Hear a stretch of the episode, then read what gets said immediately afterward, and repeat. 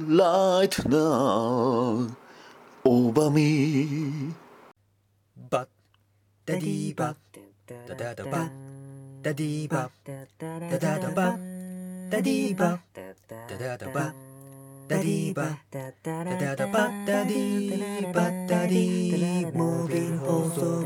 はい始まりました。バットダディモービル放送局第54回パーソナリティのバットダディです。この番組は編み込みを中心に僕の好きなものを語るポッドキャストです。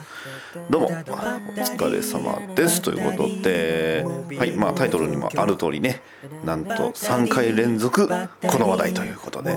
まあ映画を全く見ない状態そしてネタバレなし状態。で今回はネタバレネタバレあり状態をただただねえー、僕の思いのままぶつける回になっておりますのでそちらの方もね、えーまあ、見た方は楽しめる見てない方はえ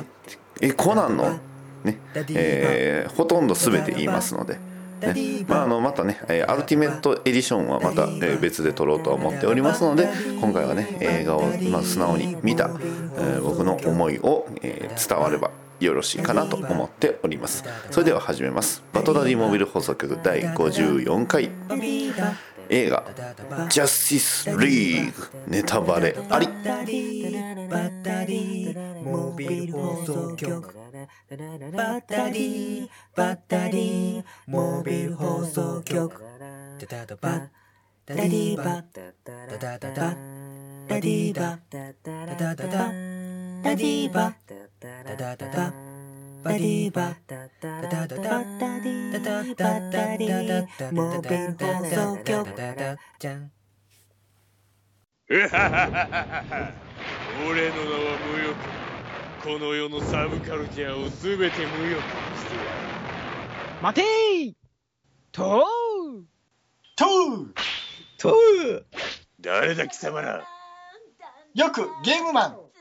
よくアニメマンそして欲張りン3人合わせて。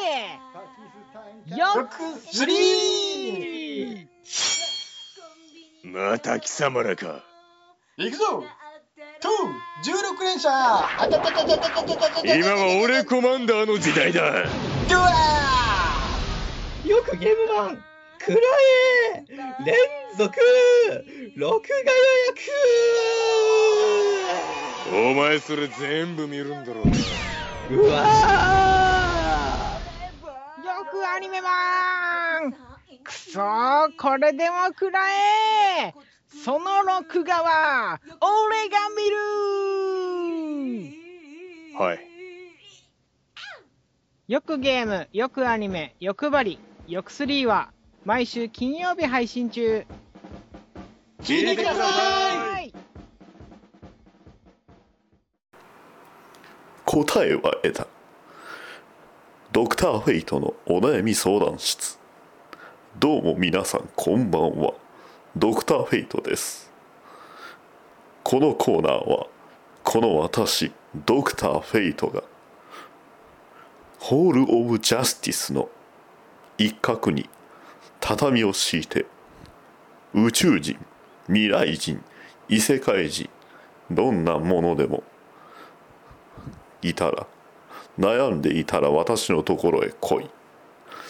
そんなコーナーだ。さてではお便りを紹介する。ラジオネーム兄上のことなんか好きなんじゃないんだからね。さんからいただきました。いい加減気持ち悪いな。ありがとう。えードクターフールさんこんばんは。違う。私はドクターフーではない。なドクターフーだとまた別のものになってしまう。なえーもうその時点でおかしいな。うん。ドクターフールさんはもしかして中田ジョージさんのモノマネなんでしょうか？教えてください。何を言うているのかわからないな。首を出せ。あ全然似たか似てなかった。ああロキもう貴様は落ちている。はい、えーさらにもう一通なんと普通にお便りをいただいてしまいました。えーどうすればあの人に子供扱いされなくなりますか？あとスーツがパツパツです。逃げ場がありません。助けてくださいといただきました。こちらペンネームロビンビンアット元サーカス団員さんからです。ありがとう。というわけでこのお悩みを相談されたということですがこの悩みを解決する最高の人を呼んできた。あちょっとちょっと詰めてね。えー、もうあのこたつ狭いからはい、えお名前をどうぞ。I'm Batman そういうことだ。ではバットマン一体彼はどうすればいいのだ？子供扱いをされているということだ。がそんなことはない。だがあいつに緑のパン鱗パンツを履かせたのは私の趣味だ。ほうなるほど。正直私は今すごく引いているのだが。ああそれはパツパツになっているのは俺が毎日奴のパンツを洗濯しているからだ。ああこれ以上いいのか？誰かから怒られるぞ。構わん。だがあいつもいつかは大人になる。大人になって全身タイツのちょっと青いラインの入ったピチピチのスーツを着るだろう。それにもし奴があいつが正体を世界中にバレてスパイとして活動したとしてもあいつのケツの魅力はおそらく消えることはない。そしてケツマイスターなるものも出てくるかもしれん。ああやたらと具体的だな、うん、非常に返答に困るが解決方法とすればどうやら独立するのがいいのか。それは困る。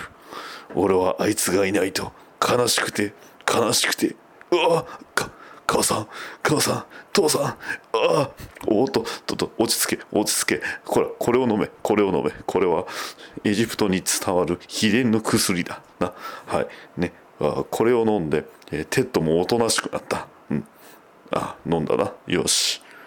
はあまあいい。そういうわけだ。な。俺は今からいろんなメンバーを探しに行く。リーグのな。ドクター・フェイト。お前もさっさと他のチームの仲間を見つけるなりしろ。だがヴィランチームは作るなよ。俺がいつか潰しに行くからな。じゃあなドローン。ドローンと口で言いながら普通にこたつから出ていった、えーロロビンビンあと元サーカス団員さん、うん。彼から逃げることは不可能だ。以上だ。あとロキ。もうともうあと1時間ぐらい落ちている。それではさらばだ。バッドダディテーマトーク。あのーまあマン・オブ・スティール、えーバットマン V スーパーマンドーム・オブ・ジャスティスまあそれぞれ見ましたよ。ね。やっぱりスーパーマンってすごいなって思うんですよね。うん、あのスーパーマンってやっぱり人を助けてこそのスーパーマンだなというのが、えーまあ、冒頭のね、えー子供たちに向けるね、えーまあ、ポッドキャスト聞いてる方必聴です、ねえーぜひ字幕で見てほしい。というのもあのポッドキャストが出てくるんですよ、ね、子供たちがポッドキャストで配信してるからこそ配信してるからこうスーパーマンにインタビューを子供がすると。それに対してスーパーマンがねすごく真面目に答えるんです。真剣に。ね。えーただ最後の、ね、なぜスーパーマンは、ねえーこの星に、ね、星で戦ってくれるのか、ね、いてくれるのかという最後の問いだけはまあどうしてもね、えー取れなかったんですがというね部分から始まったジャスティスリー。グねとにかくやっぱりそのスーパーマンのえーまあ、再生と、ねえーまあ、再生の物語というのが非常に強いと。うんいや本当にあの今まで僕もあんまりスーパーマンってそこまで好きではなかったんですよね。まあコミックで見てもそのスーパーマンの魅力ってなかなか伝わりづらい部分があって、まあ、バットマンを追ってるとどうしてもそうそうなるんですよね。特にあの僕の大好きなあのダークナイト・リターンズなんか、ね、やっぱりバットスーパーマンっていうとやっぱ権力者側っていうイメージというかね、えーそういう部分がすごく強かったので、ねえーただそうそうじゃないんですよね。うん、あのヘンリー、えー役者さんスーパーマンの役者さんのヘンリー・カビルさんの。いやもうね、えーイギリス人がスーパーマンやってどうすんのっていう意見もあったんでしょうけどあの人でよかったと思いましたね。あの笑顔。そう。バットマン V スーパーマンでスーパーマンってずっと眉間にしわ寄ってて笑顔がないんですけどこのジャスティスリーグ笑顔なんですよ。うん、割と終始。途中はね、えーまあ、復活した後は笑顔がなかったというか、まあ、あの時はね非常に混乱してたんでしょうけど、うん。ねえーすごく笑顔の多い映画なんです。素晴らしかった。そんなジャスティスリーグ、まあ、冒頭はいきなりバットマンが屋上で大暴れ、うん、屋上で大暴れっていうとどうしてもねやっぱりあれですよね。バットマン・ジ・アニメーテッドシリーズ。うん。えー1989年の、ね、ティム・バートン監督の「バットマンも」まあ、もちろん屋上のシーンとかもあるんですが、まあ、それに輪をかけてというかどちらかというとやっぱり、えーアニメーテッドの、えー撮り方なのかなっていうね影の、えー感じであったりだとか、まあ、ていうんですかこう人のアクションというよりはもうアニメのバットマンのアクション、ねえーすごく軽快に宙返りをしながら、ねえー悪党一人をこうボコボコにするバットマン。で、えーそして、えー登場するパラデーモン、ね、いやあのバットマン今回そんな活躍してないやんとか言うんですけどあのパラデーモンとのこう空中戦。あれはバットマン人間技じゃないというかもうね人類としては完走してますよねっていうね。うんそんなバットマン。ね素晴らしかった。あのーあのシーン。もうバットマンが、えね出てきて、えー大暴れするシーン、まあ、パラデーモン一人と戦うシーンがあったんですけどもうそのシーン見た瞬間、まあ、スーパーマンの時からこう涙ぐんでたんですけどバットマンが出てきた瞬間のあの動きから見てこれだってなりましたね。あこういうバットマン見たかった。ね。えー、すげえってなりましたよね。でワンダーウーマンももうとにかく、えーワンダーウーマンのあのアクション。素晴らしいですよ。アサルトライフルの連射を全てね人々を守りながら全部弾いていく。いやーで、えーワンダーウーマン自体はすごい顔が余裕なんですよね。いやよかった、ね、今よかったとしか言いようがないんですけどね。うん。でまああのなんていうんですか？えー他のヒーローでいうとフラッシュ、ね。えーフラッシュがすごくその新人ヒーローって感じなんですよね。今まで人戦ったこともないと。ね、スーサイドスクワットでなんかキャプ、えーブーメランとなんかやってたような気がするんですが、まあ、基本的には人を押すことしかしなかったと。まあ押すだけでも十分強いんですけどそんなスーパーマン。あごめんなさいフラッシュ、ね、フラッシュがね。えーまあ、初めてバットマン。サイボーグワンダーウーマンと共同戦線ね、えーチームで戦う戦う時にね、えーバットマンに聞きます。な僕は何をすればいいと、ね。えーバットマンは言います、ね、人一人を助ける。そして走る。その後はあとはもう任せる、ね、あとは勝手に体が動くと。いやきっとねバットマンもかつてロビンに言ったんでしょうね。同じようなことを。というのがすごく感じられてベテランヒーローというよりはすごくこう人を教える先生っていう感じのね、えー部分がすっごく見えました。まあ、ただ、まあ、バットマンの能力的にもそのね、えーまあ、アイムリッチとかねかお金持ちであることがバットマンの武器かっていうとそれは一つの要素に過ぎないと、ね、思うんですけど、まあ、やっぱりそこはねバットマンとしてその正義をなすことの不屈の精神力っていうのがやっぱバットマンの中の一番の武器だとは思うのでね、えーまあ、彼はベンジェンス、ね。えー復讐であり夜であり、ね、彼はバットマンなんですが、まあ、今回のジャスティスリーグでのバットマンは非常に陽の部分ね。陰陰と陽であれば陽の部分が強いバットマンでしたね。うんまあ、その陽の部分を担うのが、まあねコミックではロビンであったり、ね、他のキャラクターバッドファミリーではあるんですが今回のファミリーは、まあ、どっちかというとジャスティスリーグがみんなファミリーだったなという感じです。えーで例のね、えーモモアマンじゃなくてアクアマンですよ。まあ初めて出た時からねかっこいいなとは思ってましたけど動くとさらにかっこいい。えーアクションもいいんですが、まあ、やっぱりその役者さんのジェイソン・モモアさんの存在感っていうのがすごいんですよね。で、えー特にすごく僕が良かったなと思ったのがあの海の中での、えー戦闘があったんですが、え海の中でもしっかりと、ね。えーすごいスピーディーな戦いをしてたんで。いやアクションが全体的にすごく良かった。あの、ね、ザック・スナイダー監督のよくある止めだとか一瞬一瞬のアクションも結構いい好きは好きなんですけど今回のジャスティスリーグはどっちかっていうとその辺は抑えめにしてで、えーまあ、一連の流れっていうのをすごく大事にしてたかなっていうのがすごく見れたんで良かったんですよね。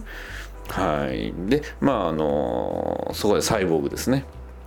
まあ、サイボーグっていうとどうしても僕の中ではティーン・タイタンズのサイボーグアニメのね、えーアニメ作品ティーン・タイタンズのサイボーグっていうイメージがあるんですよね、えーいつもいつもブーヤーブーヤー言っててそれでもまあ全体的にはみんなのちょっと年上のお兄ちゃんみたいな感じ。ね。えーでもやっぱりそのね、えー同じメンバーの、えービーストボーイとバカをやる、ね。えーご飯を食べてガハガハと、ね、でゲームで遊んだりとかそういうキャラクターなんですが、まあえーっとね、そういう部分をあえて見せずにやっぱりその自分が生まれたっていうところの環境が、まああのねえーお父さんにその結構無理やり生き返らされた感じなので自分は化け物なんじゃないかと、ねえー日々自分の力を増すことに対してすごく恐れをねえー抱いてるんですがそこでねワンダーウーマンが、ねえーあなたがどうなっても私たちが守ると、えあのお母さんらしさをね大きく強い心でお母さんらしさを出していやーよかった。ねえ、うんまあ、ワンダーウーマンがね、あのアヒル口にならなくてよかったなと思ったんですが、はいね。えーこれはもうあの今のネタはあの鷹の爪弾をね見てる人だけ笑ってくれたらいいんですけど、えーがね、えーまあ、そんなサイボーグですよ。いやでもサイボーグのねすごいアクションもいいんですけど、まあ、とにかくやっぱりそのメカっていうことがまあね、えー人間サイズのあのトランスフォーマーみたいな感じでね。結構あのあの走る姿とかああいうガッチャガッチャするの結構好きですよ。ねあ良かったと思います。はい。そして、えーまあ、あのそれぞれのね、メンバーの話はしたんですがまあとにかくストーリーも非常に、えースピーディーでね、えーまあ、ヴィランの話もしましょうか。ヴィランのステッペンウルフですよ。ね。ステッペンウルフっていうとコミックスではあのダークサイドのおじさんおじに当たるんですが、まあ、今回はなんかどっちかっていうとなんか老いみたいなね、まあ、先兵、まあ、先兵であるのはもともとね、え設定としては同じなんですが、まあ、あの言ってしまえばその闇の意志とか、ねえー悪い負の感情の、え集合体みたいな存在なんですよねダークサイドって、ねえそんなダークサイドの血縁者ということで、まあ、言ってしまえばめっちゃ強いです。ね。はい。えーまあ、今回のその劇場ではその、ね、ステッペンウルフがどんだけやばい存在かっていうのはそこまでなかったかな、まあねえーもちろんそのワンダーウーマンの故郷であるセミシラでの大立ち回りやら、ねえーアクアマンの、ねアトランティスでの立ち回りっていうのはやっぱりすごい、えー非常に恐ろしいものは感じたんですがまあ何ていうんですかバットマン V スーパーマンのドゥームズデイがどんだけやばかったっていうのがね あれがやばすぎたっていうのはあるんですけどでもまあやっぱりね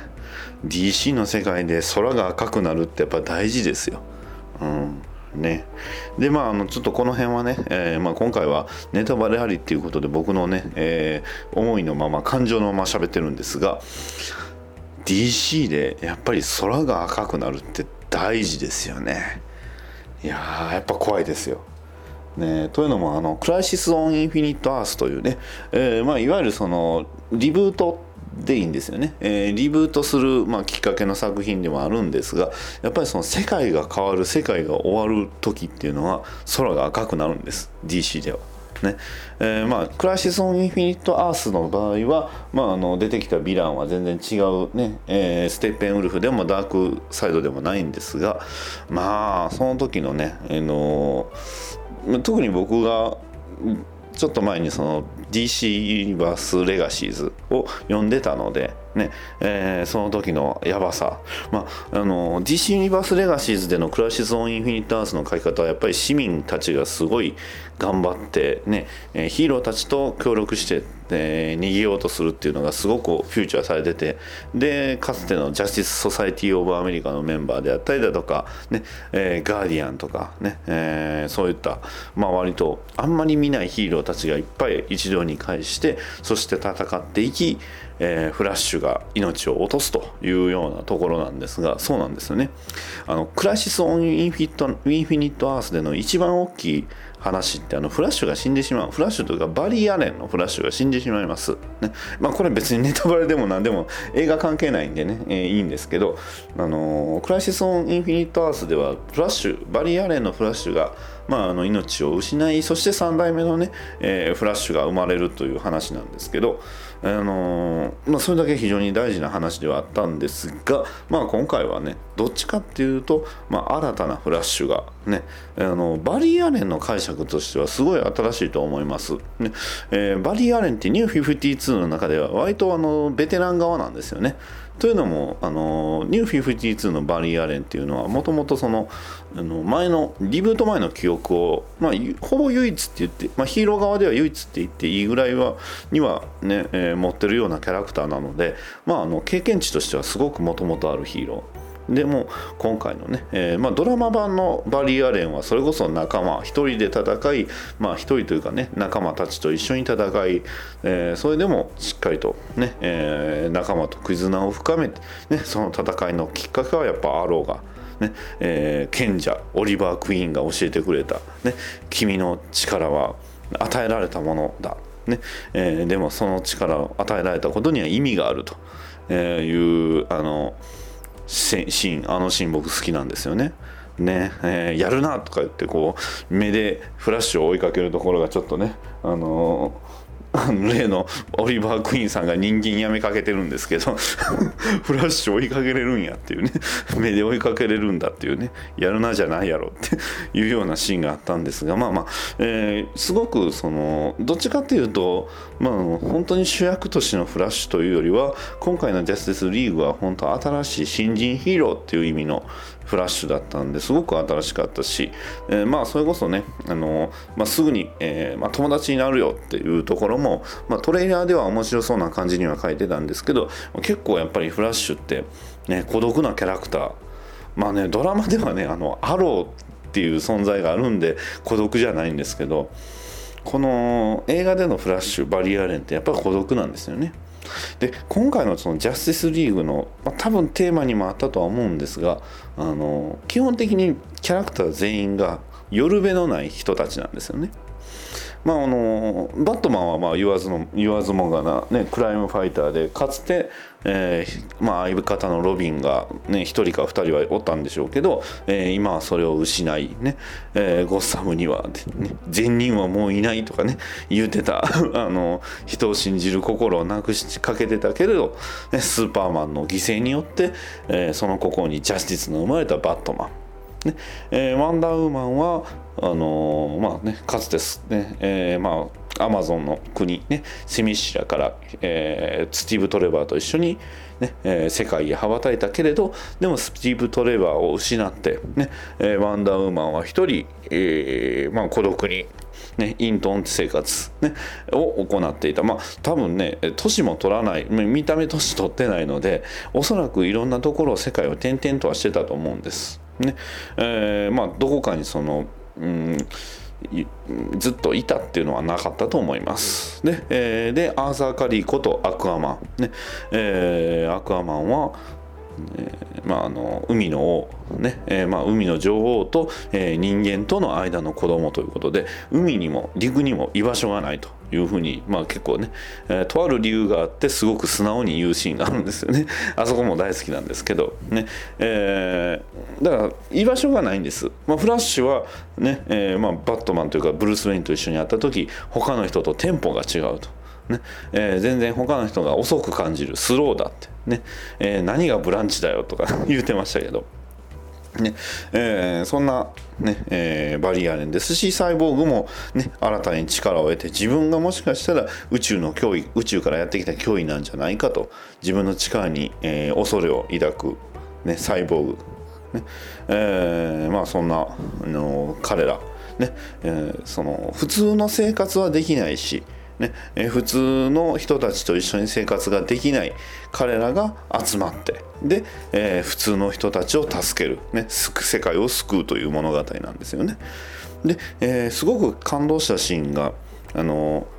まあ、実際そのステッペンウルフが、まあ、あの何をしようとしたかっていうと、ねえーキューブを3つ集めてでそのキューブを合体させて、ねえー大きな巨大な力を得て、ねえーキュキューブを使うとそのステッペンウルフっていうのはあのなんかどうやらねそのまあ、テラフォーミングじゃないんですけど、えー Fourth World というか、え Fourth World っていう話しても分からへん あのその、まあ、ステッペンウルフとかダーク、えーサイドとかが住みやすい環境にするんですよね、まあ、簡単に言うと人間が火星をテラフォーミングするようなねえーそういうような装置を作、まあ、使おうとするんですが、まあ、かつて昔、ねえー大昔にそれをやろうとしたんですが、まあ、連合軍、ねえー地球人、まあえーっと人類ね地球人類と、えーアトランティス人、ね、とあと、えーアマゾン族でさらに異星からの,、まあ、あの他の星の、えーガーディアン、ね、いわゆる出てきたんですねグリーンランタンが。あのグリーンランタン誰なんですかね？アビンサーさんっぽいですけどね肌の色。は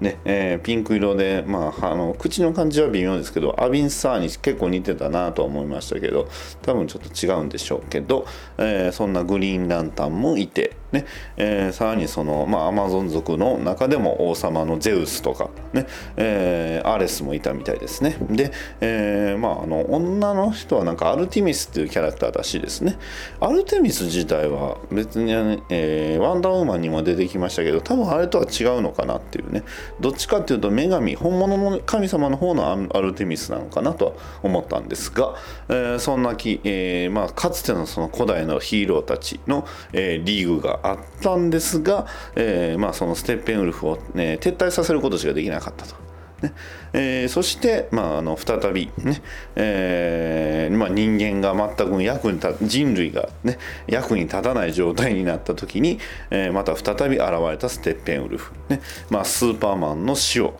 えーきっかけにして現れるわけですね。はい、そんな、えーステッペンウルフたちと戦う、あのね、えー寄る辺のないヒーローたち。ねえーそして、えーヒーローたちが切り札として、えースーパーマンを復活させると。うん。ね。まあ、あの どっちかっていうと復活させたかったのはもうバットマンが食材のためというかね、えーすごく責任感を感じていたと、ね、そして、えーバットマンが、えーまあ、だってね間接的に殺したのは自分の作った槍ですからねスーパーマンを。ね。あれでやっぱり弱ってたっていう部分もたくさんあっただろうし。えそんなスーパーマンを、えー結構あっさり復活させました、まあねえー、とバッテリーの切れた車を、えーなんかジャンプスタートみたいな感じであのどっちかっていうとジャンプスタートしたのはスーパーマンだったかなと。ね。えーまあ寝起きのスーパーマン非常に寝起き悪かったですけど。でもしっかり覚えてるんですよねバットマンが。ね「お前は赤い血を流すのか」とか言ってねバットマンに、えーを首だ、ね、顔だけ掴んでこうちょっと面白い感じでやってましたけど。その後にね、えーバットマンをポイッと捨ててでバットマンは「うーって血が流れたかもしれない」とか言って うずくまってましたけどあれは笑うべきなのかあの怖いと思うべきなのか微妙でしたけど。でもね、えーそんなスーパーマンがやっぱりそのみんなの中心にはなるんですよね。だって、えーフラッシュアバリー・アレンを追いかけるんですよ目で。もうそれが怖い怖い。ねえフラッシュよりも速い。まあフラッシュとほぼ同程度のスピード。ねえすごいな。でまあそんなね、えーまあ、あの彼らが救うのは、まあ、あの箱が結局なぜかね、えーロシアのあのまあ北部にある打ち捨てられた、えー原子力発も元ね事故があって30年前事故があって打ち捨てられた、えー原子力発電所、ねえーそこにどうやねステッペンウルフが、まあ、あの居城を構え塔を作りっていうんですけどまだ周辺に人がいると、ね、なんでこんなとこに人がいるんだってねブルース・ウェイン言うんですが、まあ、アーサー・カリーがそこ以外に住むとこがねえからだろうって。そうなんですよ。彼らが助けるのは彼らと同じように、えー、夜べのない人たち、ね、を救いに行くということです。だから彼らは別にアメリカ人を救いに行くわけじゃなくて夜べのない、ね、困ってる人類人を助けるために戦うわけです、ね、そこがねよかった。はい、で、えーまあ、実際にねステッペンウルフたちと、ねえーパラデーモン恐怖を武器に恐怖を察知してやってくるパラデーモンたちを、まあ、あの率いるステッペンウルフたった一人に対して、えーヒーロー連合軍ジャスティスリーグが戦いを挑むわけですよ。ねまあバットマンがねいろいろやるわけですよ。ねえーよくわからん小細工をしながら、えーステッペンウルフのね先兵たる、えー例の、えーパラデーモンを、えーみんなで冷やしつつそしてねあのバットマンが、ね、パラデーモンというかステッペンウルフの塔に行く時ロープに捕まってこう飛び出すっていうところがねあそこがねバットマン初登場時のディティクティブコミックスの表紙にねめっちゃ似て似てたところがねいや泣きましたね。あの表紙だってね。うーん。いいんですよね。まあ、あとねあのバットマン、まあ、泣けるところバットマン関係で泣けるところっていうとやっぱりバットマンが、えー自分のね、えーまあ、基地基地の中で 家か家の中であのなんかどうやらあの着替えるんですよね。あのえースーパーマンを復活させた後にまあ、あの型が外れててね、えー型をそれを、えーダイアナというかワンダーウーマンに直してもらうんですけどそこのね、えー部屋にこう鎧兜があったんでね、まあ、今回のバットマン、まあ、前回のバットマンのアーマードのバットマンスーツは基本的に西洋の鎧なんですけど今回のねタクティカルスーツはどっちかっていうとまあ和風和の鎧をのデザインをちょっと意識してんのかなっていう感じなんですよね。うん、そこがねすごく良かったんですよ。タクティカルスーツがねかっこよかった。あのーだから足の部分がどっちかってなんかね鎧というよりは具足みたいな形になってるんですよね。で、えーまあ、腕のところも、まああのー微妙なところその最低限のところにあのアーマーをつけてで目には、えーゴーグルをつけてるっていうデザインなんですけどどっちかっていうと和風なんかなっていうのがちょっと見られるんですよね。な刀なんか持たせたら似合うんちゃうかなとは思うんですけどあのそんなタクティカルスーツを、えーつけたバットマン、ね、が、えーまあ、最後の戦いに挑むわけですよ。いやーねえー非常に強大なステッペンウルフ、ねえーバットマンの仕事はどっちかっていうとパラデーモンを、えー掃除する、ね、で、えフラッシュは、え人を助けたり、ねえーいろいろしてるわけですがスーパーマンとアクアマンがついにステッペンウルフとね、えまあそれまでに言ってしまえばね、えーセミシラで多くの仲間をねもちろんそのアトランティスでも仲間を失った、ねえー奪われた2人が協力して戦うわけです。そこがねかっこいい。いやあの槍のアクションがめちゃくちゃいいんですよね、えーステッペンウルフの武器は斧なんです。でワンダーウーマンは剣と盾。でアクアマンは槍っていうことですごい全部が全部バラバラなんですけどそのアクションがもうかっこいい。いやーよかった。ね。そしてそしてですよね。みんながピンチ。そしてやってくるんですよね。やつが。スーパーマンですよ。スーパーマンが強い強い。いやー。今回のスーパーマン笑ってましたからね。ステッペンウルフに対して「ん?」って。こんなもん？ってね。まあそんなスーパーマンを追い詰めたバットマンってよく考えたらすごいよなっていうふうにはねバットマンの株が上がるんですけど、まあ、あとドゥームズデイやばいよなっていうね、えー部分はあるんですがとにかくスーパーマンがかっこいい強い最強っていうのがねあのステッペンウルフがもう赤子扱いなんですよね。そこがすごいよねね、えー、多分人によってはなんでスーパーマン笑ってんのとか言う人もおるとは思うんですけどいやー今回のスーパーマンは笑顔なんでね。まあ余裕やろっていうね。うんうんこんなものかいって。お前の力はこんなもんかいっていうのをねあのー、がっつり見せてくれたんで本当に良かったです。いやスーパーマンは最高、ね、スーパーマンは神っていうところをね非常に強く感じた部分でした。ね、そしてねまあいろいろあってね、えー、パラデーモンと共に、えー、ステッペンウルフを撃退しそしてね、えー、みんながこう並んで誇らしげに立つところ。いやトリニティですよ。バットマンスーパーマンワンダーウーマン。そして、えー、ねえー、フラッシュとサイボーグは2人ねあのグーでこう仲良くガッチッとねやるんが非常に良かった。うん。まああとね、えー、飛び飛びですけどあの今回あのバットモービルあの大活躍です。もう大暴れまくりですよ。ね。ぐんるんぐるん回るしもう打ちまくるし。ねバッでバットマン V スーパーマンの時のねあの悪党のあのトラックをこうなんかちょこちょこと追いかけてたあの頃に比べると非常に大暴れしてた。やっぱりねバットマンのメカってもやっぱりけれみがあるぐらいがいいですね。なんじゃこりゃっていうね、まあ、今回もう一つのあの雲みたいなやつも結構すごかったんですけど。いやもうね全編褒めるとこしかない。ねえー、ああれも触れときますか？あのスーパーマンが復活してね、えー、みんなヒーローたちが抑えるために頑張ってる横でね、えーまあ、バットマンが痛い目にあってその後、あのー、あれ？って箱はどこ行った？っていうところにね持ってかれるっていう。あの辺。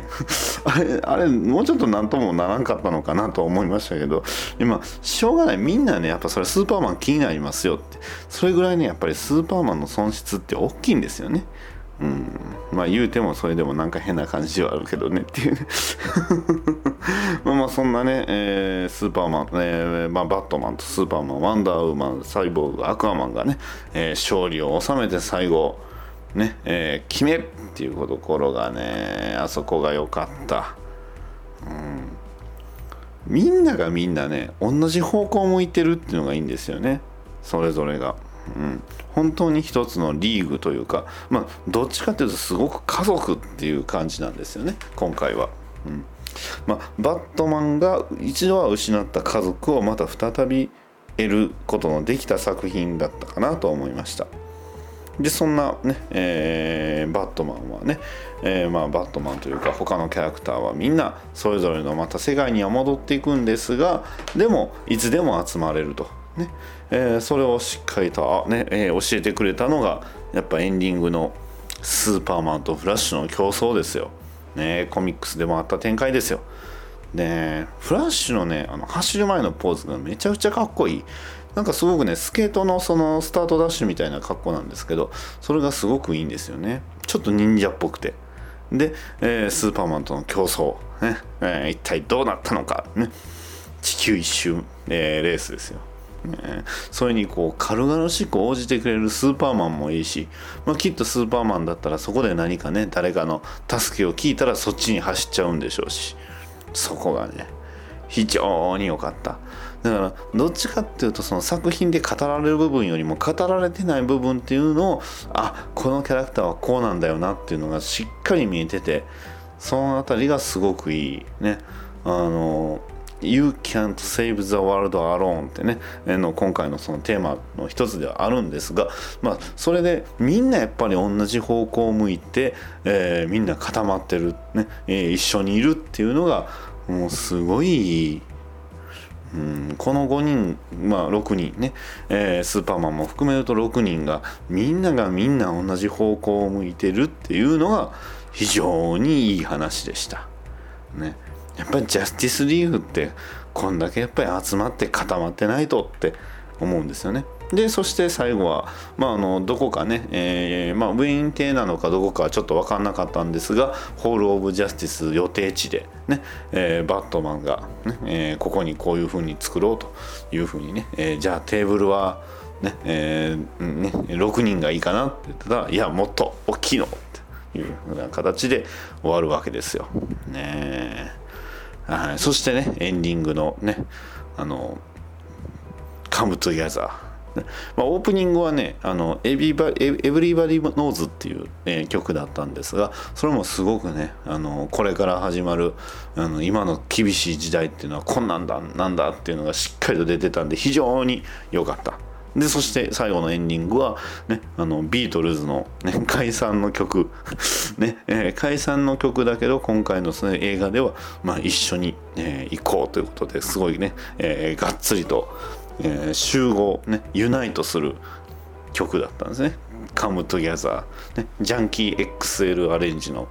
「Come Together」ですよ。いやーよかった。あ、のビートルズ版ももちろんいいんですけどこっちのそのジャンキー XL 版はやっぱりよりなんかみんなでやろうみんなでやろうっていうのがすごく見えてたんで良かったんですよね。はい、でまあエンドエンドロール後の話ですよ。ねエンドロール後はいやつが来ましたよ。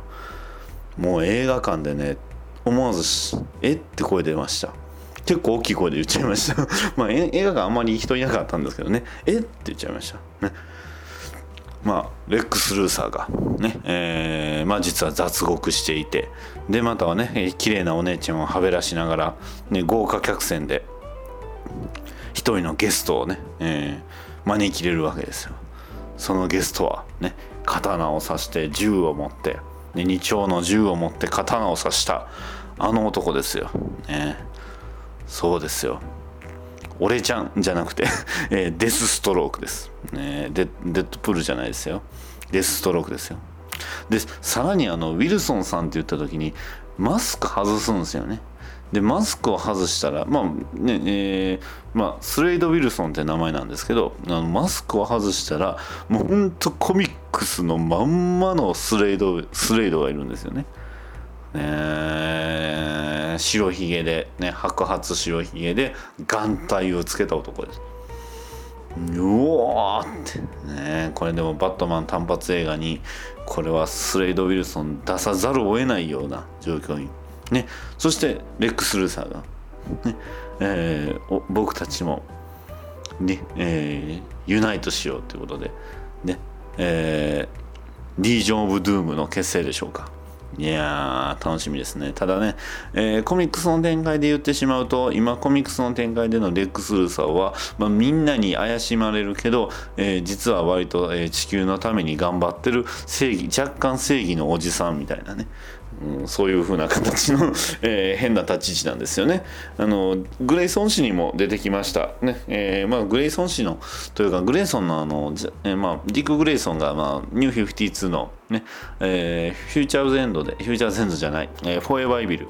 フォーエバーイビルであのいの自分のね secret identity があの暴かれた際も、まあ、それを生きてるのを知ってたのってあのバットマンとあのレックス・ルーサーだけだったんですよね。だからあのレックス・ルーサーがあのエージェント37というかグレイソンに接触するシーンがあるんですけど、まあ、その時も割とレックス・ルーサーを痛い目に合わせてましたね。ディックは。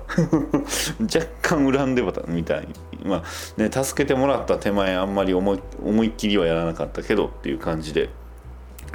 その辺があの辺あの話面白かったまあその辺面白かったんですけど。まあそんなねえーディック・グレイソンの話をしてしまいましたけど、えーまあ、ジャスティス・リーグね、えーエンドロール5まで、えーはっきりとネタバレありで喋っちゃいましたけど。まあ本当に映像ねそして音楽ド迫力そして、えーキャラクターの掛け合いね。非常に素晴らしいものでしたのでもしね、えーまだ劇場はおそらくやってると思いたいと思っておりますのでというか僕もまだねあと23回ぐらい見たいんですよね。はい。そんな、えージャスティスリーグね、えーまた再びね、え君たああなたたちも僕と一緒にユナイトしましょうということでね、えー、みんなでカムトゥゲーザーしましょう。ね、はい、いやらしい意味じゃないですよ。言わんかったわからんのにね。はいというわけで以上になります。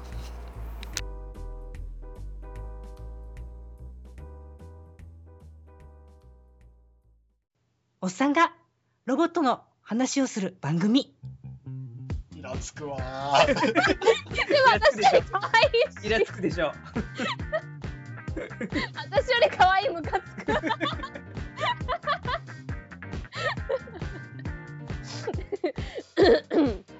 っとアニメ声でいきますか？いや、俺は別にどっちでもいいよ。何の対抗なのこれ？やっとくか？ちょっとアニメ声もやっときますか？やっときますか。い。きますよ。おっさんがロボットの話をする番 これでいきましょう。はい、えー、こういう番組やっております。皆様、おメールお待ちしておりますんで、よろしくお願いします。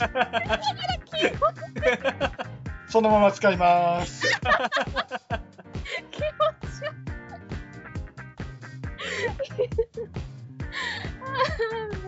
い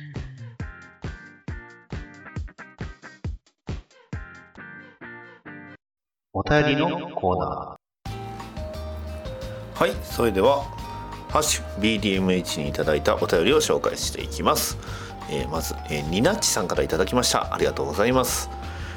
知らない代表でジャスティスリーグ見てきます。といただきました。ありがとうございます、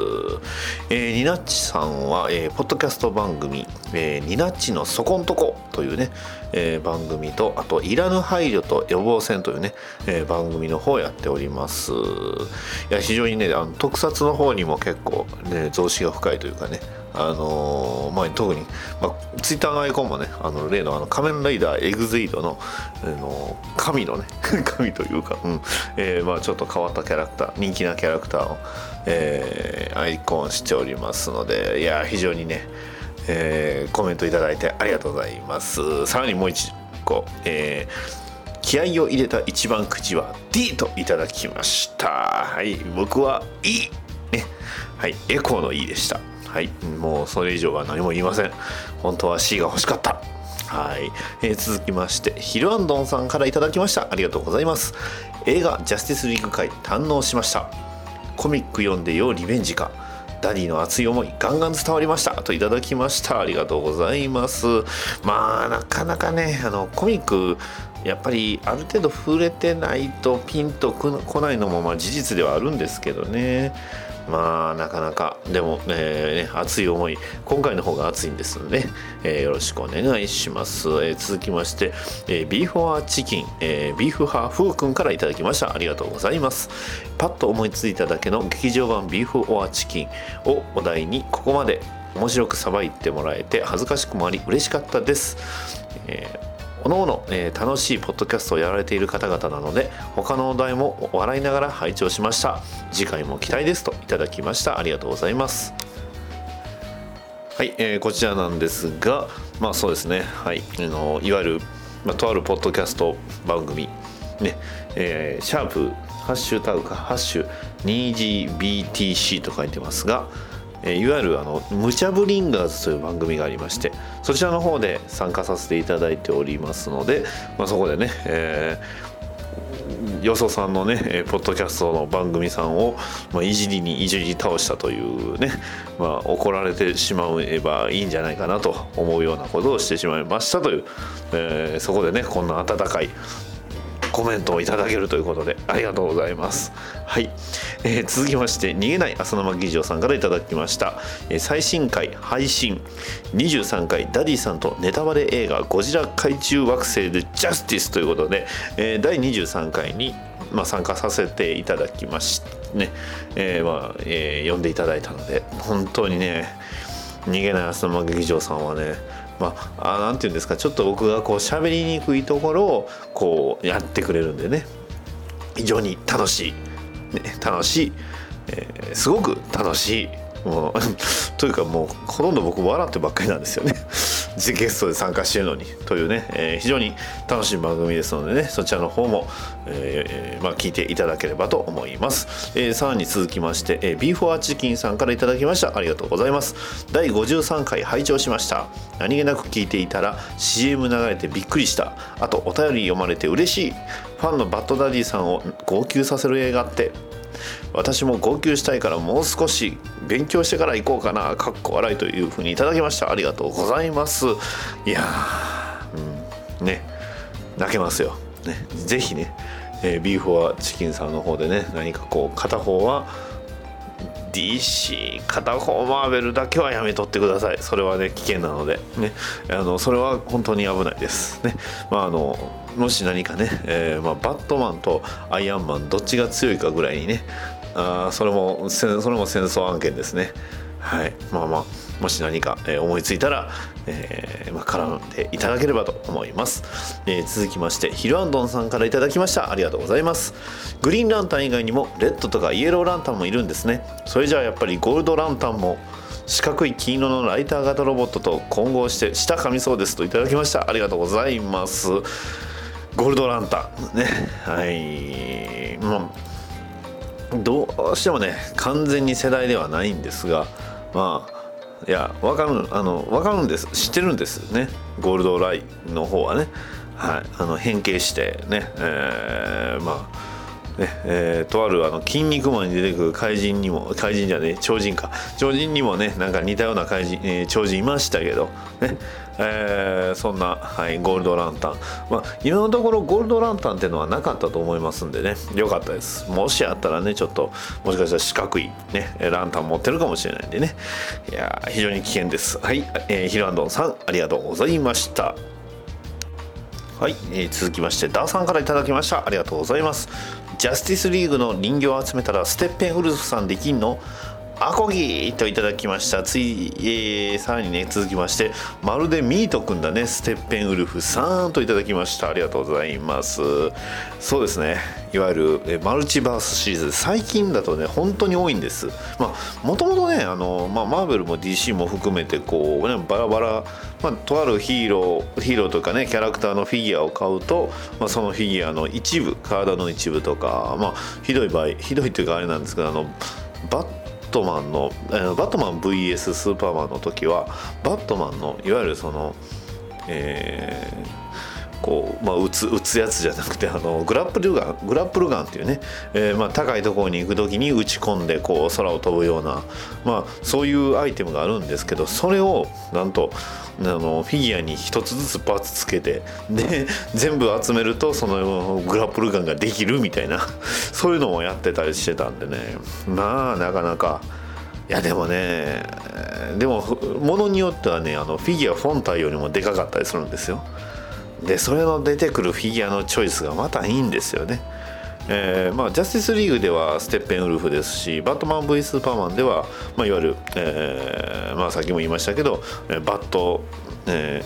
ー、ババットバットグラップルガンですが、えー、他のシリーズで言いますば言うと他にはいわゆるそのアローフラッシュドラマのアローフラッシュが出た段ではあの、まあ、バットマンエンドゲームに出てくるジャスティスバスターっていうね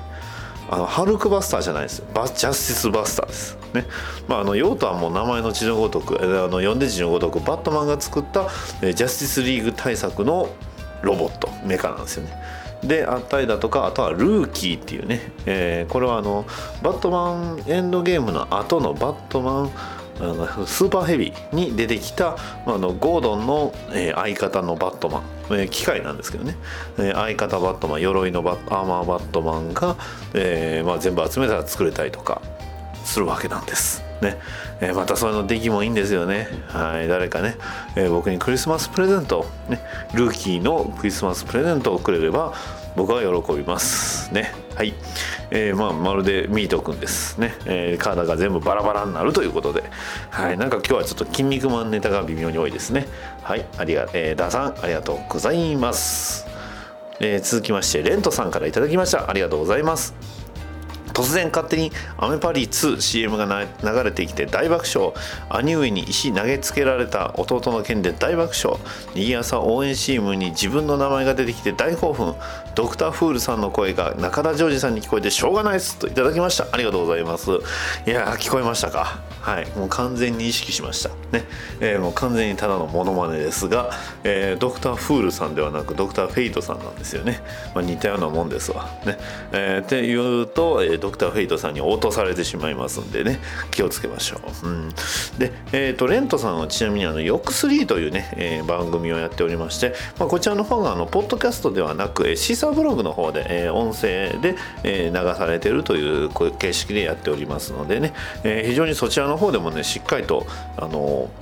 ね、そう、えー、ラグナロクであったりだとかいろんなねネタあと TRPG 関係のネタもね喋、えー、ってたりしますんでそちらの方も、えー、聞いていただければと思います。まあ、えー、逃げない浅沼劇場でもね、えー、当然、えー、まああのー、まあ一緒にね当然っておかしいな、えー、一緒にやってたりしますのでねそちらの方も、えー、これから撮るのかな、えー、またよろしくお願い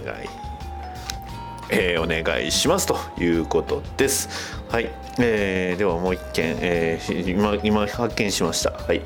えー、続きまして、ニナッチさんからいただきました。ありがとうございます。ドゥンドゥンドゥンドゥドゥンドゥンドゥルルー Come together えー、ハッシュタグにぎやさとめさんの花歌コーナー BDMH といただいております。はい。そしてジャスティスリーグの、えー、バットマン型、バットマンの、まあ、シンボル型の、えー、レターオープナー。これね買うか迷ったんですけどねまあレターオープナーがね特に使うことがないということでね買わなかったんですよね はいはいということなので非常にいいお便りありがとうございました以上です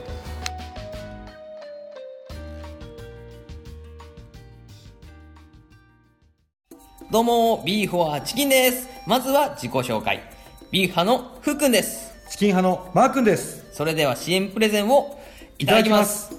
似たようなテーマからビーフ派チキン派に分かれてプレゼン対決をしています。月曜日、ビーフ派プレゼン。水曜日、チキン派プレゼン。金曜日、まとめ回という3部構成で配信しています。よかったら聞いてくださいね。それでは皆さんご一緒にごちそうさまでした。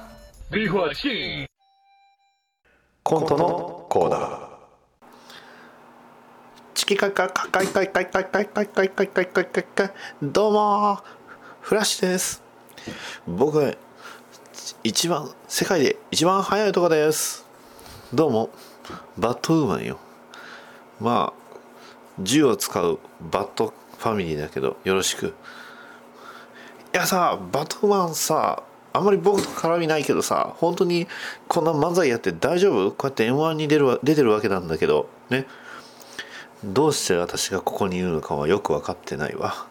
まあはっきり言えば正直ね、えー、私自体はね実はあのマスク外せば分かるんでだけど、まあ、実は、えー、バン。バットガールなの？あなねえそうだったの？そうよ。バットウーマンじゃないわ。バットガールよ。ね。えー、まあ今日はねこうやってやってきたわけだけどフラッシュ、えー、すごい大事なことを忘れてない？どうしたんだい？ね。一体何が何が何が困ったことでもあったのかい？ね。早く教えてよ。早く教えてよ。ね。えー、言っとくわ。確かに私たち科学オタクと IT オタク。そう、え、そういうね、え、共通点あるわ。でもはっきり言っておきますけど。えなんでなんで急に敬語？えっと、私とあなた本当に特に接点ないわよね。タラタラタラタラタラタラ、え、口言わないで。ね。えー、フラッシュ、そのちょっと、困ってるのはわかるし、ね、えー、困惑してるのはわかるわ。でも、そんな口でそれを言っちゃダメよ。タラタラタラタラタラタラ、えー、もうやってらんないよ。どうもありがとうございました。えー、解説のグ、えー、ナイトウィングさん、どうでしたか？いや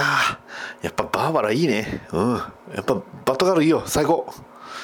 というわけで、えー、私、えー、司会のマーシャンマンハンターです。はい、えー、正直地球のこれお笑い面白いのか分かりません、えー、私個人の意見を申し上げますと、まああんまり面白くないんじゃないかな。あ、次、次ですね。はい、ごめんなさい。えー、次、次の方どうぞ。チキカイカイカイカイカイカイカイカイカイはいどうもハル・ジョーダンだジョン・スチュワートだガイ・ガードナーだカイル・ライナーですオラン・スコットだキロボグですサラークだモゴだソラニク・ナトゥだバス・サーンだイサモト・コルだサダム・ヤッタだシあシネストルだアビンサーだカトマトゥイだトマーレだ。キハーンだ。トマトゥーだ。グラフトーレンだ。ジャック・ティ・チャンスだ。ハンニューだ。ブーディガーだ。レイラだ。スティールだ。グリーンマンだ。イオグランデだ。クソス・クサス・クサティスだ。リーザル・ポンだ。ドゥクトゥティ・ルドゥルだ。ロト・ロップファンだ。ブズズドゥだ、えー僕たち明るき太陽の下でも暗き闇の中でもいかなる秋も噛んだ。いかなる悪もこの眼差しにより逃げることはあたわず邪悪な闇に見初められし者たちを我が力に屈せよグリーンランタンの光においカイルお前大事なとこで買う買うんじゃダメだろ。そういうそういう春だって噛んでたじゃないか。わあわあ落ち着けよ。なあ。俺たちこんなたくさんいるんだからさ早くさっさとネタを入らないと。な時間がブー。はい、えーグリーンランタン、えーさんたちでした。ありがとうございます。いや解説のナイトウィングさんどうでしたか？女いねえじゃん。ありがとうございます。えーそれでは、えー今回のね、えー M1 グランプリは、えー以上となりますのでね、はい、えー皆さん、本当にありがとうございました。地上最強のポッドキャストを見たいか。わしもじゃ、わしもじゃみんな、選手入場。全選手入場です。バリトゥードならこいつが怖い。アメコミ系ポッドキャストからバッドダディだ。話がしたいからここまで来た。キャリア一切不明。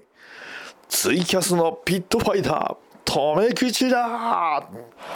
俺たちは VK バンド最強ではない音楽で最強なのだ。ご存知逃げない浅沼劇場プロデューサーことチェリーだ。面白い。説明不要。裏キング。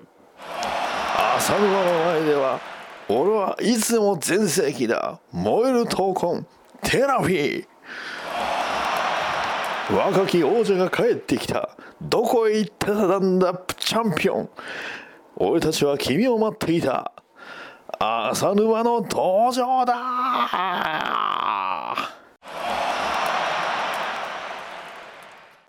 バッドダディモービル放送局は逃げない浅沼劇のなんと加えて負傷者発生に備え超豪華なリザーバーが用意されている。レント他は到着が遅れているようですが到着次第皆様にご紹介いたします。バッドダディモービル放送局は逃げない浅沼劇場を応援しております。はいいかがだったでしょうか？バッドダディモービル放送局第54回ということでまあなんとね、えージャスティスリーグネタだけでだいぶ引っ張ってますが何よりも今日あの東京コミコンの最終日なんですよね。で、えーこの東京コミコンというのは、まあ、どういうものかと言いますと、まあ、そもそもコミコンっていうのが、えーまあ、そもそもはあのアメリカの方にあります、えー毎年 7, か、えー7月か8月の4日間アニ、えーアメリカのあのカリフォルニア州のサンディエゴなどで開催されるイベント、えーコミコンインターナショナルというものがありまして、えーで開催地は、えーまあ、そのそれぞれのね、えサンディエゴコミコンニューヨークコミコンっていうように、まあ、略して、えー開催されておりまして、まあ、もちろんね、えーニューヨーク、えーもやってますしフランスアジアアメリカ以外の都市でも、毎年開催されているイベントです、まあ、始まり自体は1970年ぐらいからやっているイベントで、まあ、コミック SF 特撮ファンタジーなどを、ま、中心にね、えーま、行われるイベントでして、えー日本で一番わかりやすく言うとコミックマーケットって言った方がいいのかなとは思うんですが、まああのそこにね、いわゆるその俳優さんであったりだとか、えーまあ、あのコミックを描いているプロのアーティストさん、ね、やさまざ、まな映像作品に関わっている人たちが、まあ、たくさん、えーあらまあ、登場登壇したりして、えーまあ、盛り上げるっていうイベントなんですがそれが、まあ、いわゆる、東京去年から、えーこえー東京でやっておりまして2016年東京コミコンと、まあ、今年ね、えーこの、12月の123かな？3日間、えー東京、えーコミコンという2017というのが、えーやっておりました。ね、あのなんていうんですか？あのうちのタイムラインではみんなねコミコン行ったってこの人と、えーこんなコスプレやったってこんなサインもらったね、えーこんなコンベンションしてもらったってね、えーまあ、いわゆるそのアーティストさんにいろんなえーまあ、イラスト、ねえーをその2位のイラストを描いてもらうっていうね、えーまあ、もちろん当然お金払ってなんですが、えそういうことをやるのが、まあ、ほぼほぼ、えメインなんまあ、特にメインはねそれぞれ参加される方によって違うとは思うんですが、まあ、そういうイベントがあるわけなんですよね。うん、で、えーまあ、コミコンインターナショナルという、えー非営利団体が、まあ、あのそれが運営してで、略してコミコンっていうふうに言うんですが、まあ、ちょっとねあのいろんな、まあ今回はねコミコンインターナショナルっていうイベントの説明あの会社の説明になっちゃったんですが、まあ、要は、まあ、そ文化祭のね大人のアメ,、えーアメコミ関連の大人の文化祭みたいなもんなのかな。っていうと若干違うんですけどね。まあちょっと僕もこのコミコンについてはそこまで詳しくないんであんまりね、えーこういう言い方するんですがまあ今年はあの、まあ、去年も言いましたけどスタンリーね、えーまあアメコミといえばね、えーアメコミで、まあ、スタンリーっていうとすごくね、あのピンとくるというかねあのピンとくる方も多いと思いますがスタンリーさんが登壇したりだとか、えーあとは、えーマッツ・ミケルセンね、えーまああの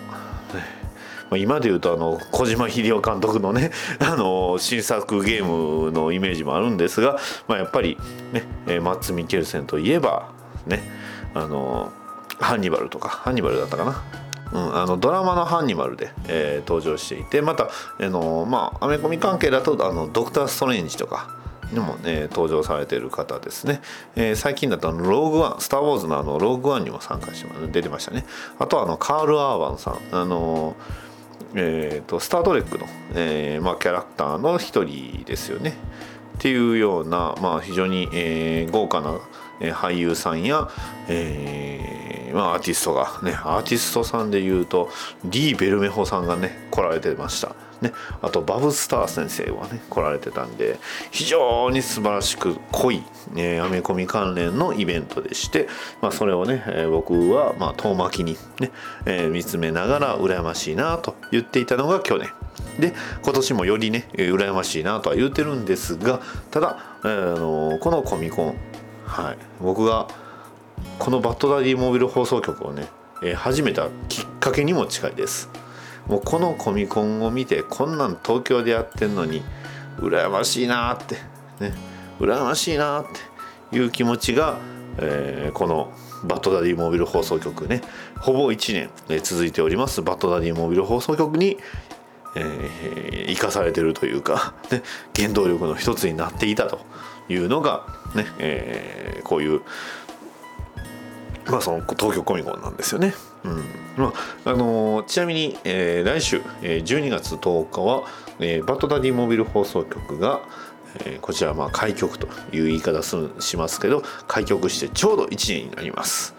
はい、ということで1周年です。ねえー1周年になりますので何か特別なことを、えー全く考えておりません。ね、ですので、まあのまあ、来週はそうですね、えーバッドダディモビル放送局の思い出をしただただ喋るだけの回っていうね、まあ、あのそんなうんまあそんなね退屈な回になるかもしれませんがこちらの方もまたよろしくお願いします。まあ何かどなたかゲスト呼ぶっていうのもどうなのかな。うん。バッドダディモービル放送局を本当に初期からっていうとなかなか限られてくると思いますんでね、まあ、あのーこれね、えー来週もまたよろしくお願いします。いやまあ今回はジャスティスリーグまあまだねジャスティスリーグをおそらくもう1回か2回は見ると思いますんでね。あー楽しみだな。というわけで以上になります。はい。バッドダディモービル放送局ではお便りを募集しております。ツイッターのハッシュタグハッシュ BDMH ツイッターバッドダディモビル放送局の絵の DM メールアドレス